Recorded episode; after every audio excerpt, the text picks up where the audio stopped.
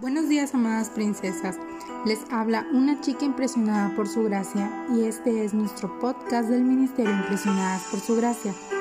Estás escuchando Reto de Lectura 365, una chica impresionada por la palabra de Dios. Hoy es el día número 38 de nuestro reto de lectura 365, febrero 7. La lectura para el día de hoy es números del 7 al 8 Hoy vemos una ceremonia de 12 días, un día para que cada una de las tribus de Israel dedicara sus ofrendas para el altar. A medida que lees este capítulo, te parecerá estar leyendo lo mismo una y otra vez, y de alguna manera lo es, ya que la ofrenda de cada tribu era exactamente la misma. Una bandeja de plata, 130 ciclos llenos de harina fina mezclada con aceite, un tazón de plata, 70 ciclos llenos de harina fina mezclada con aceite, un sartén de oro, 10 ciclos llenos de incienso, un toro joven, un carnero, un cordero macho, un cabrito de las cabras, dos bueyes, cinco carneros, cinco cabras machos y cinco corderos machos. Todo eso multiplicado por 12. Es increíble todo lo que tenían mientras deambulaban por el desierto por ordinario que parezca al leerlo, no era ordinario. Estamos hablando de un Dios de orden, no de prisa ni confusión. Él quería que se tomaran el tiempo para celebrar. En este tiempo de ofrenda de celebración notamos también que hay una ofrenda por el pecado. Incluso en medio de nuestro regocijo debemos recordar que tenemos pecado en medio nuestro y somos responsables. Regocijémonos con las ofrendas de los demás, sean cuales sean, sin importar cuán similares u ordinarios nos luzcan.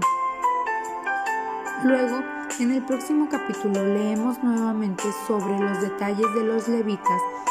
Si recuerdas el capítulo 4 de números, la edad de los deberes de los levitas era de 30 a 50 años. Entonces, ¿por qué aquí dice a partir de los 25 años? Se supone que se anticiparon 5 años para la preparación para el servicio en el tabernáculo. Vemos que después de los 50 años aún podían ministrar a sus hermanos en el tabernáculo. Simplemente no podían realizar ninguna de las tareas laborales reales. Quizás los mayores de 50 años entrenaron a los 25 o a los 30 años. Podríamos considerar esto hoy como una jubilación anticipada. Cuán misericordioso y compasivo es nuestro Dios. Él conoce el trabajo pesado que los hombres pueden hacer en su mejor momento, pero sabe que no tenemos la misma resistencia a medida que avanzan los años y disminuye la agilidad. No digo que a partir de los 50 ya no pueden hacer nada. Conozco muchas personas de 60 y 70 años muy en forma y capaces, pero a medida que nuestros cuerpos se van debilitando necesitamos cuidarlos para tener una vida saludable, especialmente en años avanzados. ¿Estás entrenándote, trabajando o ministrando para el Señor lo mejor que puedes? Te invito a que lo reflexiones el día de hoy. Gracias por escucharnos en este bello día. Nuestra oración es que Cristo vive en tu corazón por la fe y que el amor sea la raíz y el fundamento de tu vida y que así puedas comprender cuán ancho, largo, alto y profundo es el amor de Cristo.